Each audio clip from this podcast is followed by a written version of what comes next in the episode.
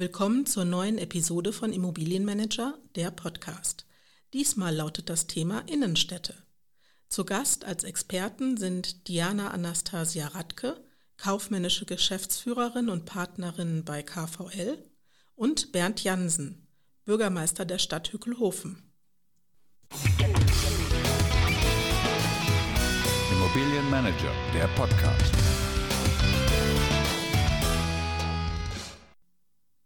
In diesem Podcast bringt Immobilienmanager Vordenker zusammen. Diesmal von Seiten der Städte und Gemeinden und aus der Immobilienpraxis. Mein Name ist Bianca Diel. Ich bin Redakteurin oder Neudeutsch Management Programm bei Immobilienmanager.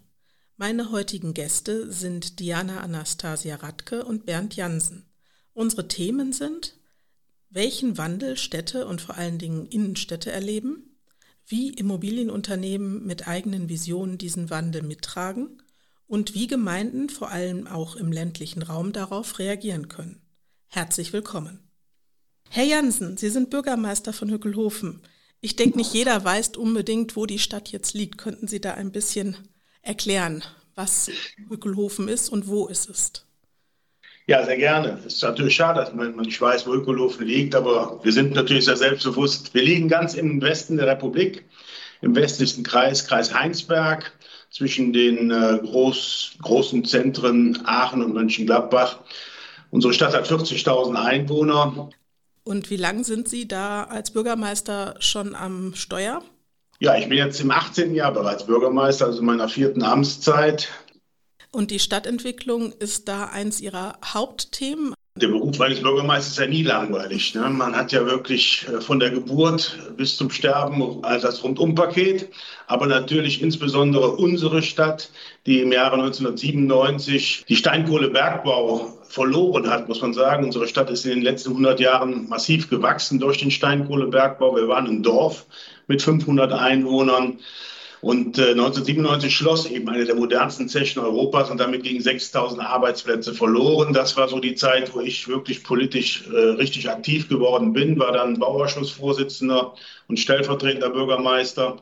Und in diesen 25 Jahren haben wir die Stadt mächtig umgekrempelt, mit Erfolg. Und wir haben dann, um das noch ausführen zu dürfen, natürlich so definiert, wo sind unsere Schwerpunkte, wo wollen wir äh, letztendlich den Akzent setzen. Und wir haben dann natürlich gesagt, als erstes Schaffung von neuen Arbeitsplätzen.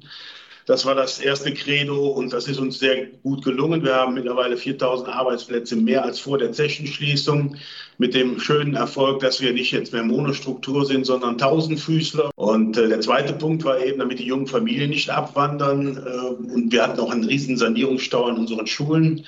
Wir haben mittlerweile ein viergliedriges Schulsystem und haben in den letzten 20 Jahren rund 80 Millionen Euro in unsere Schulen gesteckt in unsere Kindergärten, in die Betreuung außerhalb der Schulzeiten, weil wir eben auch Multikulti-Stadt sind. Wir haben 100, über 100 Nationen in der Stadt. Wir haben fast stadtweit äh, Glasfaser verlegt. Das heißt also, auch das ist ja im Zeitalter vom Homeoffice nicht ganz uninteressant.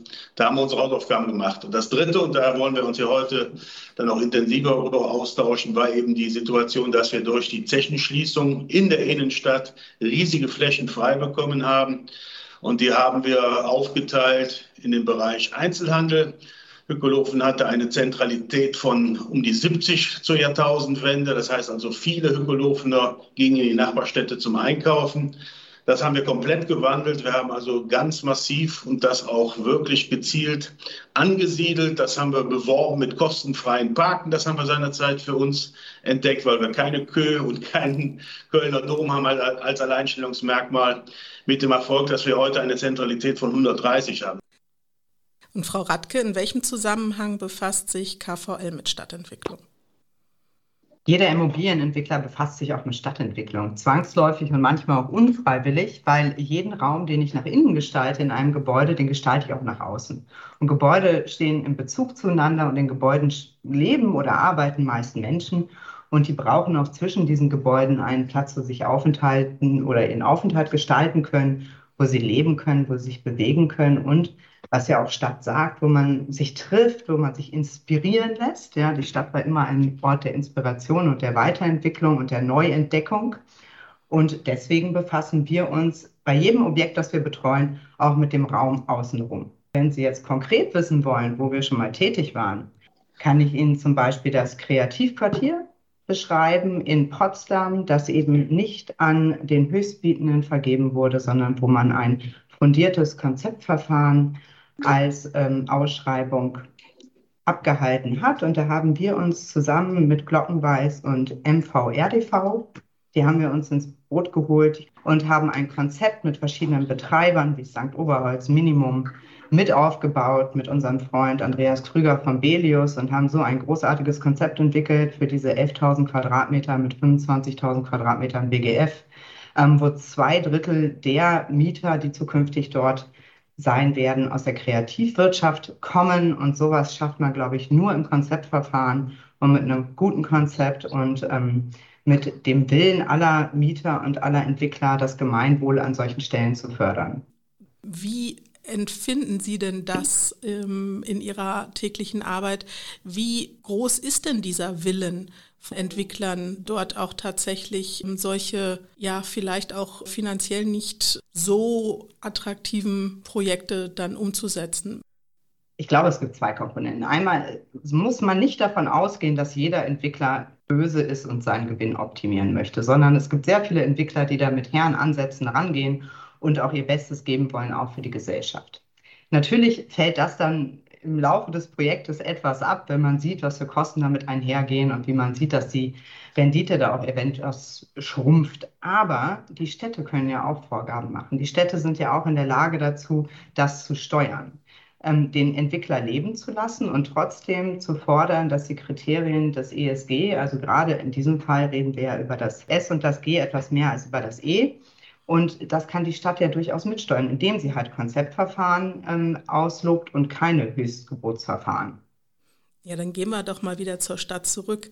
Herr Jansen, Sie hatten schon ein bisschen was erzählt über die Geschichte der Stadt, aber soweit ich weiß, ist die Stadt Hückelhofen auch ganz besonders jung.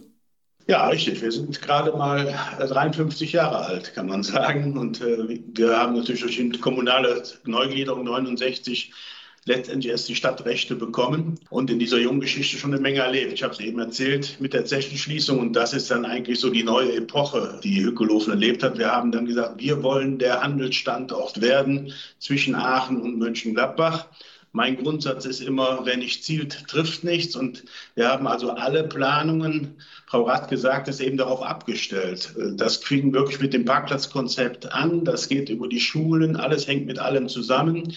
Wir haben, sind dazu übergegangen, gar nicht mehr den Bauträgern so die Baugebiete zu überlassen, dass sie mit den Landwirten verhandelt haben, sondern ich habe mir äh, Wirtschaftsingenieure und Wirtschaftsgeografen ins Haus geholt. Wir haben also jetzt eine große Liegenschaftsabteilung das machen wir selber, weil wir müssen ja am Ende auch, wenn dann neue Bürger kommen, dann auch die Infrastruktur schaffen. Das heißt, wir entwickeln selber, wir vermarkten dann diese Grundstücke, wir belegen die auch mit einem Baukindergeld, damit wir eben auch gerade junge Familien für die Stadt interessant machen. Und dann, wenn dann Projekte gelingen, gerade wie in der Innenstadt, dann bekommt man natürlich auch eine riesige Unterstützung. Und das ist, glaube ich, ganz wichtig. Aber da muss ein großer Masterplan drüber liegen. Und da sind wir jetzt auch mit dem Projekt hier am Rathaus, wo wir gleich vielleicht noch drüber reden wollen oder sicherlich drüber reden wollen, als nächsten wichtigen Schritt für unsere Stadt. Ich finde, Herr Jansen ähm, ist als Bürgermeister wahnsinnig proaktiv und positiv in der Stadt unterwegs. Und ich fände es toll, wenn solchen Städten auch proaktive und super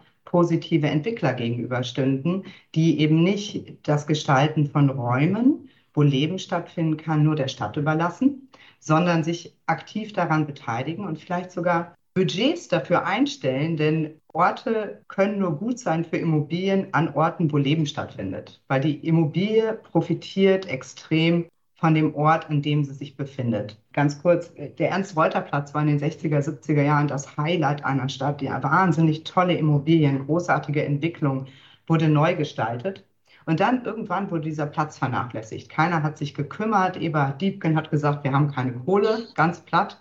Und Edzard Reuter war kurz davor, diesem Platz die Namensrechte seines Vaters zu entziehen weil der einfach so runtergewirtschaftet war. Was nützt mir die tollste Büroimmobilie, wenn ich den Menschen, die dort in diesem Büro sind und den Mietern keine Qualität liefere?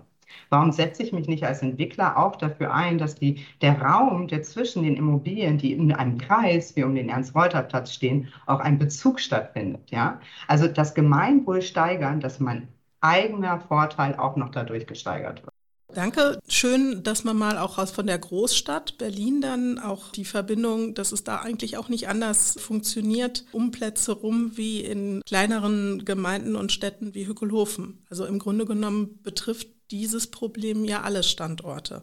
Total. Der Mensch ist Mensch. Herr ja. Jansen, der Mensch ist ein Hückelhofen-Mensch und in Berlin und der hat die gleichen Abs Bedürfnisse. Genau. Absolut. Ne? Also ich bin 2004 mit dem Slogan angetreten, wo man lebt, muss Leben sein, weil genau das ja, es war ja mal der Trend, wir sehen es ja auch in einigen Großstädten, dass nur Bürogebäude und Praxen und dann ab, ab 19 Uhr war da nichts mehr los in den Innenstädten. Das ist ja Gott sei Dank erkannt worden, dass man gerade auch im Zeitalter im Onlinehandel neue Wege, Hybridbauten, da muss wirklich aktives Marktgeschehen, da muss Kommunikation Kommunikation stattfinden. Da, muss, da müssen breite Bordsteine da sein, dass der Handel sich präsentieren kann. Da muss die Gastronomie muss damit einfließen. Ich meine, in, in, Großstädten wie Berlin hat man natürlich davon 100 Standorte. In Hückelhofen ist es einer zentral, ein zentraler Ort. Und wir haben jetzt die Situation, die Leute kommen zum Einkaufen und jetzt haben wir uns eben mit KVL auch einen Profi zur Seite geholt, dass es uns jetzt gelingt, dass die Leute anschließend bleiben, weil sie brauchen ja eben keine Parkgebühr bezahlen und eben dann dementsprechend auch abends am besten nochmal wiederkommen. Und deswegen ist Gastronomie und solche Dinge aber auch Sauberkeit, Sicherheit. Wir haben einen eigenen Ordnungsdienst, wir bestreifen die Stadt, wir sind am Abend unterwegs, wir zeigen Präsenz tagsüber. Auch das sind Dinge, die wichtig sind, auch für Kleinstädte, dass man wirklich sicher, sauber, schön, da sage ich mal so als Überschrift, dann auch bieten kann. Das sind alles so Faktoren, die spielen eine Rolle. Wir wollen, dass in Hückelhofen das Licht nicht mehr ausgeht.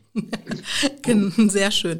Ähm, Sie haben einige Dinge gerade schon angesprochen. Sie setzen auf Einzelhandel auch in der Innenstadt und Sie haben eine Sache angesprochen, die auch deutschlandweit oder eigentlich überhaupt weltweit eine Sache ist, der Onlinehandel. Jetzt haben Onlinehandel und die Pandemie ja viele Innenstädte, vor allen Dingen im ländlichen Raum, vor existenzielle Probleme gestellt. Wie sieht es denn da in Hückelhofen aus? Ja, dadurch, dass wir natürlich viele große Filialisten äh, nach Hückelhofen geholt haben, weil wir diese Flächen, die ich eben beschrieben habe, von der ehemaligen Zeche bekommen haben, kommen die Leute zu uns. Und dadurch profitiert auch der inhabergeführte Einzelhandel, der natürlich in jeder Stadt leider schrumpfend ist, weil oft eben auch die alteingesessenen Geschäfte sagen, mit dem Aufwand, den ich betreibe, vermiete ich nachher lieber mein Ladenlokal an den Filialisten und kann meinen Kindern nicht empfehlen, fortzuführen. Das ist leider auch ein Trend, den erleben wir hier in Hückelhofen. Äh, da muss man aber auch sich stellen. Aber letztendlich der Onlinehandel nimmt natürlich Einfluss. Aber wenn sie so stark aufgestellt sind, und ich glaube, da geht die Reise hin, im ländlichen Raum, mittelgroße Städte wie wir es sind, schaffen es nur, die Menschen in die Stadt zu ziehen, wenn die Erreichbarkeit da ist. Und das heißt dann über den ÖPNV, über E-Bikes, über das Auto. Und das ist ein Dreiklang im ländlichen Raum. Also in Großstädten nimmt wahrscheinlich die Position der E-Bikes und der ÖPNV noch einen größeren Stellenwert ein. Aber wir bauen jetzt auch, haben auch vor, praktisch ein E-Bike-Parkhaus hier anzubieten, weil es ja sehr hochwertige Fahrräder mittlerweile sind. Und wir bauen auch quer durch die Stadt einen Fahrradschnellweg. Aber letztendlich muss die Aufenthaltsqualität stimmen und das Erlebnis. Und da haben wir Gott sei Dank auch die Möglichkeit, so verrückt wie es klingt, aber wir haben mitten in der Innenstadt eine riesige Bergehalde, die wir über 400 Stufen im Moment erklimmen können. Aber da sind auch Pläne. Verrückt mit einem Sessellift hoch, mit einer Schrägaufzugbahn, da oben eine Erlebnisgastronomie draufzubringen damit eben der Enkel zum Opa sagt, ja, wir gehen mit dir da einkaufen in deinem Obi oder in deinem Mediamarkt, aber anschließend fahren wir noch hoch auf die Halde und dann gucken wir mal bei schönem Wetter bis in die Eifel. Also alles hängt mit allem zusammen und ich glaube, da müssen die kleineren Städte darauf achten, dass sie ihr, ihren Markenkern herausarbeiten, ein Alleinstellungsmerkmal. Und das geht nur das, was wir uns ja selber auch wünschen, wenn wir in andere Städte fahren, mit einer hohen Aufenthaltsqualität, mit einer wirklich Lieblichkeit. Das muss also dieses Projekt, was wir vorhaben, das neue Herzstück unserer Innenstadt werden. Frau Radke, ähm, wenn Sie das jetzt in Hückelhofen beobachten, welche Pläne und welche ähm, auch umgesetzten Projekte es da schon gibt und ähm, wenn Sie bei sich zu Hause in Berlin vor die Haustür gucken oder auch den Blick über ganz Deutschland schweifen lassen, was sagen Sie denn als Immobilienexperte bezüglich der Zukunftsfähigkeit von Innenstädten hier in Deutschland? Schauen Sie, Berlin ist ein gutes Beispiel für Innenstadt, denn wir haben keine. Wir haben nämlich 50 davon. Und manche funktionieren und manche funktionieren nicht. Und das ist uns sehr stark aufgefallen in Zeiten der Pandemie, welche funktionieren und welche nicht funktionieren. Nicht funktionieren die Orte, wo allein Konsum möglich ist. Der Potsdamer Platz war ein sehr, sehr trauriges Beispiel dafür, dass ein Ort nicht mehr funktioniert. Die Kieze allerdings, wie zum Beispiel, ich habe damals noch im Prenzlauer Berg gewohnt, das hat super funktioniert, weil man sich dort kennt, weil dort der Einzelhandel ist, die inhabergeführten Geschäfte, man hat einen persönlichen Bezug zu den Menschen, die dort arbeiten und leben. Man hat eine hohe Aufenthaltsqualität. Es gibt Orte, wo man sich treffen kann, jenseits des Konsums. Und das hat super funktioniert. Und vielleicht sollten wir mal einen kleinen Atlas entwickeln, in dem wir mit offenen Augen durch die Stadt gehen und uns notieren, was funktioniert und was nicht funktioniert und in welchen Zeiten es funktioniert. Vor allen Dingen auch mein, mein Ansatz ist auch, dass das Licht nicht ausgehen sollte, dass man sich Orte teilen kann. Orte können man sich teilen zwischen gewerblicher Nutzung und zwischen öffentlicher Nutzung. Man kann Orte allen zugänglich machen. Natürlich, wie Herr Jansen gesagt hat, das Thema Sicherheit ist dann natürlich noch mal mehr zu betrachten, aber auch das ist machbar durch eine Stadt. Da müssen wir uns Konzepte überlegen, wie wir die Menschen wieder in die Stadt bekommen, ohne dass sie nur Geld ausgeben, nur konsumieren, sondern sich dort einfach treffen, weil in Städten passiert die Zukunft. In Städten holt man sich die Inspiration für die Zukunft. Und ohne Innenstadt ist eine Stadt auch nicht wirklich zukunftsfähig. Und im Gegensatz zu diesen Negativbeispielen, wie sehe denn Ihre Vision von einer lebenswerten Innenstadt aus, Frau Radke? Ich umschreibe es mal so. Das muss jeder für sich selbst definieren. Aber meine Vision und mein großer Wunsch wäre, wenn sich die Player in einer Innenstadt committen würden, miteinander zu arbeiten. Dass man sich vernetzt als Investor an einem Stadtort, dass man sich committet, das Gemeinwohl zu steigern und zuhört. Zuhört, was der Bürger dort möchte und nicht nur den Zielgruppen, die einem Geld bringen, zuhört, sondern auch denen, die dort verweilen und deren Raum man gestaltet. Also den Bürgerinnen und Bürgern zuhört. Und das genau haben wir in Hückelhofen gemacht. Wir haben alle an einen Tisch geholt. Wir haben die Fraktionen an den Tisch geholt. Wir haben die Vertreter der Interessensgemeinschaften an einen Tisch geholt. Wir haben bei jedem abgefragt, was er denn für sich als lebenswerten Ort definiert. Das kann ja für Herrn Janssen was ganz anderes sein als für mich. Aber wenn wir allen zuhören und daraus irgendwie eine Quersumme bilden und etwas errichten, wo sich jeder zu Hause fühlt und wo auch jeder sagen kann, ja, das habe ich mitgestaltet, ja, das ist mein Ort, da war ich beteiligt, dann kann was Tolles entstehen. Und neben dem Zuhören, was können Sie als Immobilienunternehmen dazu beitragen, noch diese Vision ein Stück mehr Wahrheit werden zu lassen? Ähm, wir fangen bei uns selbst an. Wir haben in unserem Unternehmen alle Regeln ausgehebelt. Natürlich nicht die des Arbeitsrechts, die weiterhin bestehen. Aber ähm, wie sich Menschen verhalten bei uns im Unternehmen, wie sie ihre Arbeit gestalten, ist ihnen überlassen. Und sie stimmen sich in kleinen Gruppen an. Und wir haben für unsere Stadt, also ich bin Läuferin. Ich bin durch Berlin gelaufen im Winter, nachts und ich habe gemerkt, es gibt sehr viele Obdachlose. Und dann dachte ich, was kann ich als Unternehmerin dafür tun, dass das geändert wird? Und wir haben vor vier Jahren einen Spendenlauf ins Leben gerufen, den Heat Berlin 24, ein 24-Stunden-Staffellauf, mit dem wir Geld sammeln für die Stadtmission in Berlin, für die Kältehilfe. Und das können wir als Unternehmen machen, indem wir das sponsern. Und wir haben mittlerweile über die drei Jahre, die er stattgefunden hat, 100.000 Euro eingenommen für die Kältehilfe in Berlin. Mit minimalem Aufwand. Jeder kann irgendwas machen. Man muss nicht ein riesen Quartier entwickeln. Man kann auch einfach mal was anderes auf die Straße bringen. Und Herr Jansen, welche besonderen Aspekte hätte denn Ihre Traumstadt?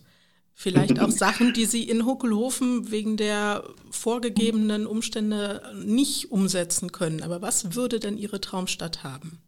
Ja, wir liegen an der, an der Ruhr ohne Haar. Die liegt aber leider einen Kilometer außerhalb der Innenstadt. Also ich glaube, Innenstädte bekommen immer noch einen besonderen Flair, wenn man äh, einen Fluss durch die Innenstadt führen kann. Den muss man natürlich nutzen. Den sollte man nicht verrohren oder in irgendwelche Betonbette legen, sondern da habe ich, da kriegt man nochmal eine ganz besondere Atmosphäre. Wir versuchen unseren zentralen Platz auch so mit Wasserspielgeräten, also jetzt nicht mit reinen Brunnen, sondern ich sehe jetzt zum Beispiel bei diesen Temperaturen, jetzt gleich ab der Mittagszeit, dann sitzen die Eltern im, im Straßencafé und die Kinder sind pitschenass und rennen durch diese Brunnen wie verrückt. Also das ist so etwas, wo wir noch dran arbeiten, also wo ich, was ich mir wünschen würde, wenn man so den, den Traum mal aufruft, Aber letztendlich hat Frau Radke es richtig beschrieben. Ähm, wir müssen unsere zentrale, es gibt so viele Plätze, wo man sagt, Mensch, da kann man, die sind nicht multifunktional nutzbar. Also Plätze müssen wirklich bespielt werden und das ist so, da fängt dem Wochenmarkt an. Wir haben aber auch die Kirmes ganz bewusst in der Innenstadt gelassen, weil alle davon profitieren. Unser Stadtmarketing, wir haben Open-Air-Konzerte, die wir kostenfrei anbieten. Äh, da freue ich mich, da ist dann genauso, sage ich mal, die, die Gesellschaft vertreten, die finanziell in der Lage ist, sich das Bier für 5 Euro zu kaufen, den halben Liter, das noch dazu zu sagen. Aber auch diejenigen, die in den Supermarkt gehen, sich den Sixpack holen und da stehen. Das heißt, die ganze Stadt äh, steht zusammen. Und ich glaube, das ist ganz eine wichtige Eigenheit jetzt bei 40.000 Einwohnern. Und wenn dann noch die Schwellenangst nicht da ist, und das erlebe ich jeden Donnerstag in meiner Sprechstunde, dann kommen die Leute und sagen, ich habe da eine Idee, ich war da und da, ich habe das gesehen. Und ich arbeite so ähnlich wie bei Ihnen im Unternehmen. Ich habe so eine Kreativabteilung hier im Haus. Nicht jeder möchte sich ja einbringen bei Stadtentwicklung. Und da sind keine Denkverbote erstmal da, dass wir wirklich so nach der Walt Disney-Theorie erstmal anfangen, was wollen wir, wo können wir hin? Und dann sind wir schon nah an der Traumstadt, äh, die wir uns so vorstellen. Aber natürlich gibt es immer wieder Wünsche. Ich jetzt im Zeitalter, sag ich mal, auch gerade im, im Klimaschutzzeitalter, mehr Stadtbegrünung, mehr Stadtpark, mehr Grün in die Stadt. Das ist ein ganz wichtiger Aspekt. Ich würde mir wünschen, dass ich nicht Fahrräder, Fußgänger und äh, Autofahrer gleichberechtigt auf der Haupteinkaufsstraße äh, bei Tempo 10 behandeln muss, sondern ich würde jedem gerne seinen eigenen Raum geben. Aber das sind halt Zwänge, die haben wir.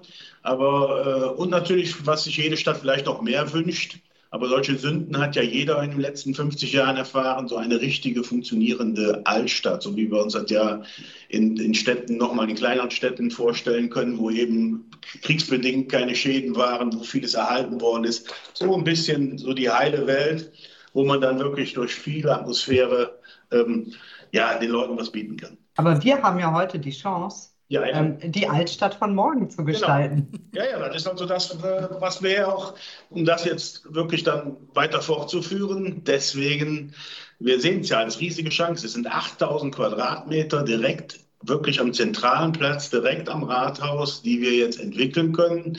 Wir haben ja schon darüber gesprochen, wir haben einige äh, Mieter, Kernmieter auch, weil es muss ja letztlich auch eine wirtschaftlich darstellbare äh, Sache werden. Zum Beispiel mit der neuen Polizeistation, die wir dort integrieren wollen, mit dem Ärztehaus, vielleicht mit einem, mit ähm, Gerichtssitz.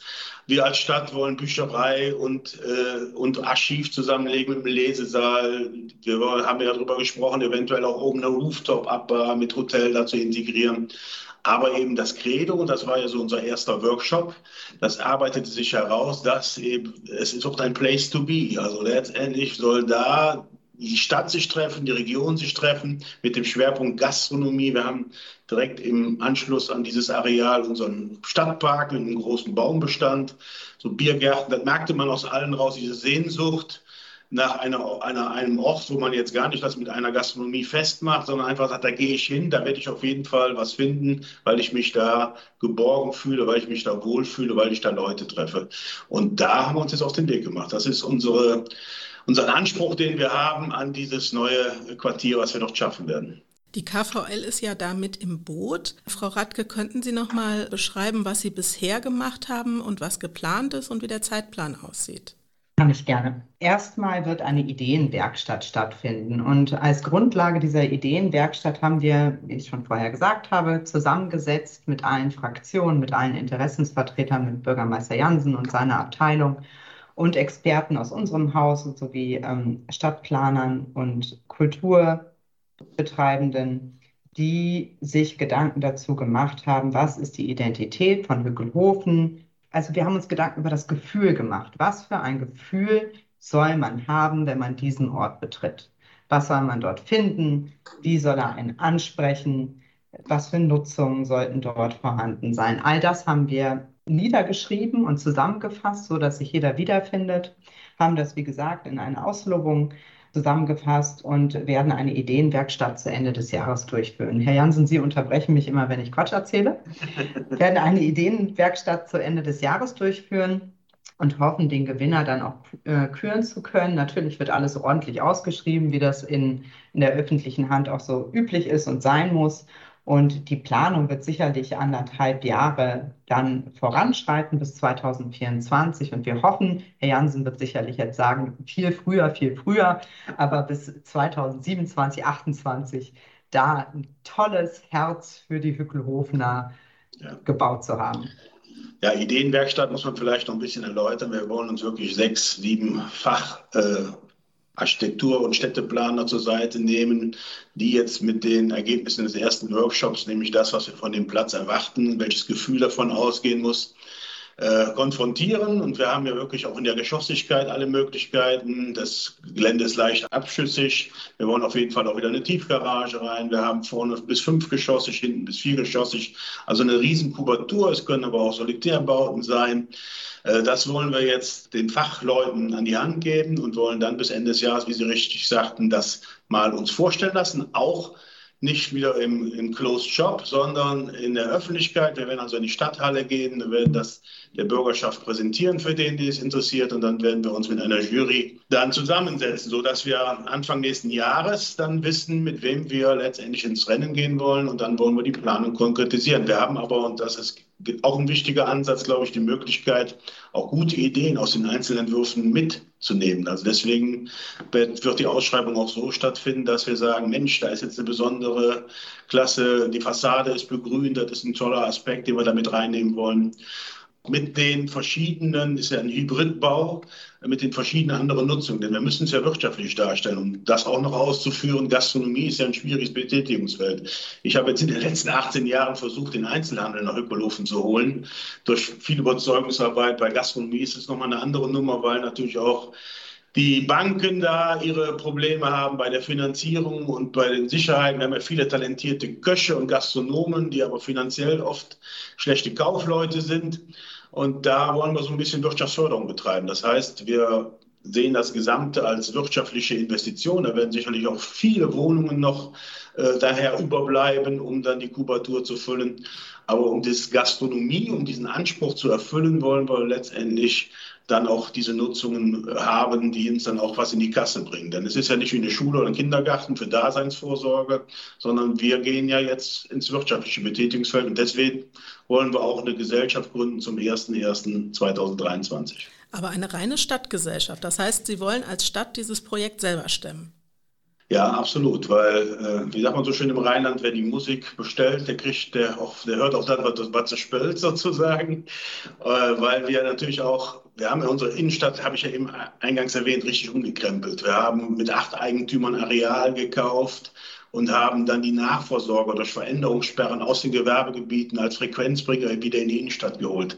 Da haben wir mit Investoren zu tun gehabt und haben den Vorgaben gemacht, auch schon in Richtung Gastronomie. Aber wir wissen, bei allen Gastronomie ist immer so ein Punkt, da tun sich Investoren teilweise schwer. Und dann kriegt man eine Systemgastronomie oder einen guten Bäckerladen, der dann einen Kaffee mitverkauft. Die haben wir schon. Also wir haben ja einen riesen Anspruch an dieses Areal und ich habe auch ein einstimmiges Votum bei sieben verschiedenen Parteien und Gruppierungen im Rat. Jetzt habe ich Gott sei Dank auch noch eine eigene Mehrheit mit meiner CDU im Rücken.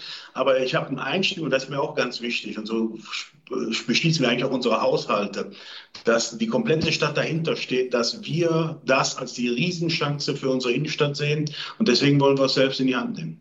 Und wie organisieren Sie das mit Ihren Mitarbeitern? Ich meine, Fachleute zu finden ist nicht ganz so einfach heutzutage.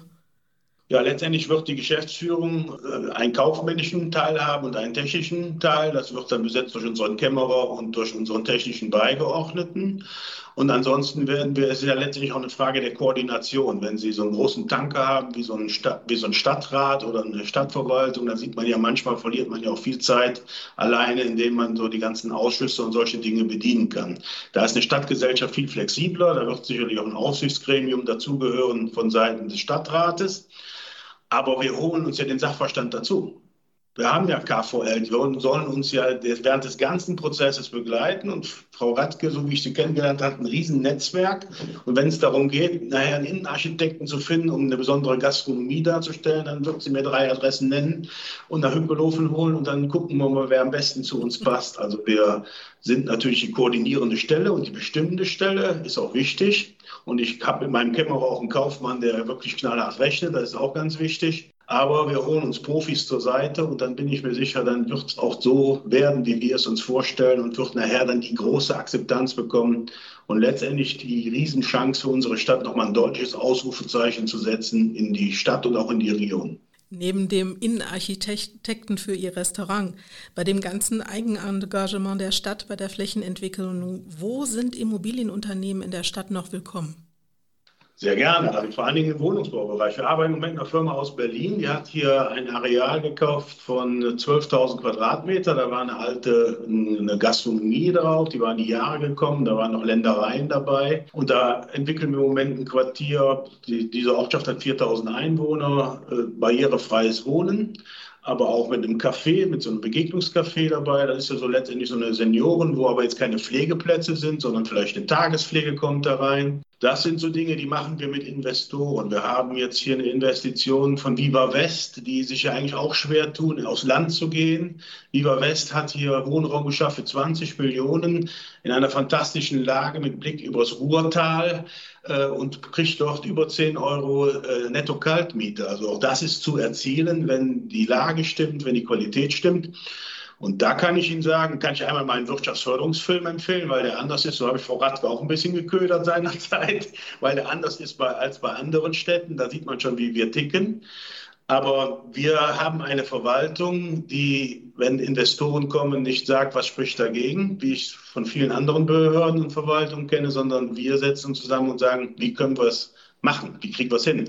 Und meine Erfahrung jetzt aus 18 Jahren Bürgermeisteramt wenn wir mit Leuten zu tun haben, die alle wollen an einem Tisch, dann findet man auch einen Weg und dann findet man eigentlich auch die beste Lösung, weil sich jeder wiederfindet und das Beste dazu beiträgt. Wir haben ja auch Ideen entwickelt für das neue Areal oder das, äh, ja. den neuen neue Quartier, dass man zum Beispiel Gastronomie und Coworking kombiniert und die Zeiten, in denen die Stoßzeiten sind der jeweiligen, jeweiligen Nutzung, ähm, das auch zusammenführt und genau so das Licht halt nicht mehr ausgeht in Hückelhofen. Kann denn das Beispiel Hügelhofen, wie diese Stadt äh, den Wandel, der ja sie ja jetzt in ihrer kurzen Geschichte schon mehrmals heftig getroffen hat, äh, für andere Städte, vor allem im ländlichen Raum, als Vorlage dienen? Ich kann es äh, mal aus meiner Sicht sagen, ähm, nein, es ist kein, man kann nie einen Durchschlag machen von einer Stadt. Jede Stadt hat ja, haben wir ja gerade auch schon rausgearbeitet, Besonderheiten, was die Historie angeht, was letztendlich die Topografie angeht, was die Lage im Raum angeht. Was aber, glaube ich, gemeinsam gelingen kann, und da sind natürlich dann gerade die politisch Verantwortlichen und auch die Leute in der Verwaltung federführend für zuständig, ist dieses Wir-Gefühl, diese Identifikation mit der Stadt und diese saubere Kommunikation, den Bürger wirklich auf Augenhöhe zu begegnen, mitzunehmen bei den Entscheidungen und auch zu sagen, nee, dafür haben wir jetzt kein Geld. Also ich, ich kenne ja die Zeiten, wo wir mit dem Rücken zur Wand waren, wo wir teilweise alle Nutzungsgebühren unseren Vereinen zumuten mussten, Milchfrühstück für solche Schwache streichen mussten, weil wir die Enden nicht zusammenbekommen haben. Das sieht ja jetzt anders aus, aber auch das muss man kommunizieren. Und das ist, glaube ich, ganz, ganz wichtig, dann erlebt man auch dieses, und Nikolofen ist es besonders, dieses neue Selbstbewusstsein. Wir, auf uns hat keiner mehr einen Cent gesetzt vor 25 Jahren. Wir waren eine sterbende Stadt. Das hing auch hier äh, an Plakaten seinerzeit. Und der, das Gegenteil ist eingetroffen. Und wenn Sie natürlich das hinbekommen, und da kann natürlich man schon viel machen als, als der Verantwortliche. Deswegen ist auch wichtig, eine Marke äh, zu, herauszuformen. Deswegen ist auch wichtig, ein Marketing zu etablieren, was sich auch wirklich Marketing äh, nennt. Nämlich nicht nur Stadtfeste, sondern auch nah bei den Bürgern zu sein, bei den, bei den Gewerbetreibenden. Die zahlen ja letztendlich auch die Rechnung äh, durch ihre Steuereinnahmen. Und wenn die sich wohlfühlen, dann spricht sich darum mit moderaten Steuersätzen und solche Dinge. Aber das ist nur so das Unternehmerische. Das vermisse ich in manchen oder erfahre ich, dass es in vielen Städten einfach fehlt. Da wird dann nur verwaltet und nicht gestaltet. Ich glaube auch, wenn eine Stadt wie Hückelhofen, die ja totgesagte leben länger, wir wissen es, totgesagt wurde, es schafft, dann hat aber auch keine andere Stadt eine Ausrede. Weil wenn Menschen zusammenkommen, die wollen, findet man auch Wege. Und Herr Jansen hat es gesagt, Transparenz ist das A und das O, um alle mitzunehmen. Und wenn man Prozesse transparent gestaltet und Herr Jansen ist auch so ein Typ, der kommuniziert auch ungeliebte Wahrheiten und auch äh, Probleme, die man, der man anstatt natürlich begegnet.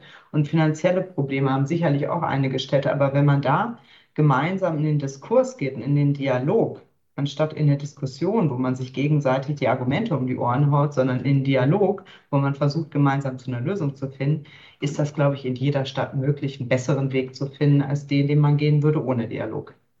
Dann danke ich ganz herzlich für dieses Gespräch, Frau Radke und Herr Jansen. Sehr gerne. Danke Ihnen. Danke auch. In diesem Gespräch thematisierten wir den Wandel, den Städte und vor allen Dingen Innenstädte erleben, Traumstädte von Bürgermeistern und Immobilienunternehmen sowie Projekte, mit denen auf diesen Wandel reagiert werden kann. Dieser Podcast gehört zum Implus-Angebot für Abonnenten von Immobilienmanager. Hier erhalten Sie nicht nur sechsmal im Jahr die Fachzeitschrift mit geballtem Wissen zur Immobilienbranche, zum Service gehört auch der Onlinezugang zur digitalen Ausgabe von Immobilienmanager, mobil über die IM Immobilienmanager App oder als Desktop-Variante unter medien.immobilienmanager.de und der Online-Zugriff auf exklusive Inhalte. Zudem gibt es zwei Newsletter wöchentlich. Den Content-Newsletter mit spannenden Artikeln zu aktuellen Themen der Branche – und am Freitag den Newsletter mit der Zusammenfassung der wichtigsten News der Woche. Mit ImPlus können Sie auch kostenlos digital an unseren Im-Fokus-Gipfeltreffen zu Immobilien-Megatrends teilnehmen. Und auch wer lieber vor Ort netzwerken will, spart beim Im-Fokus-Gipfeltreffen 30 Prozent der Teilnahmegebühr. Außerdem können Sie sich schon jetzt wieder für den Immobilienmanager Award 2023 bewerben. Alle Infos zur Newsletterbestellung, zum Award und im Fokus Veranstaltungen finden Sie auf unserer Homepage www.immobilienmanager.de. Bis zum nächsten Immobilienmanager-Podcast wünsche ich Ihnen alles Gute. Ihre Bianca Diel.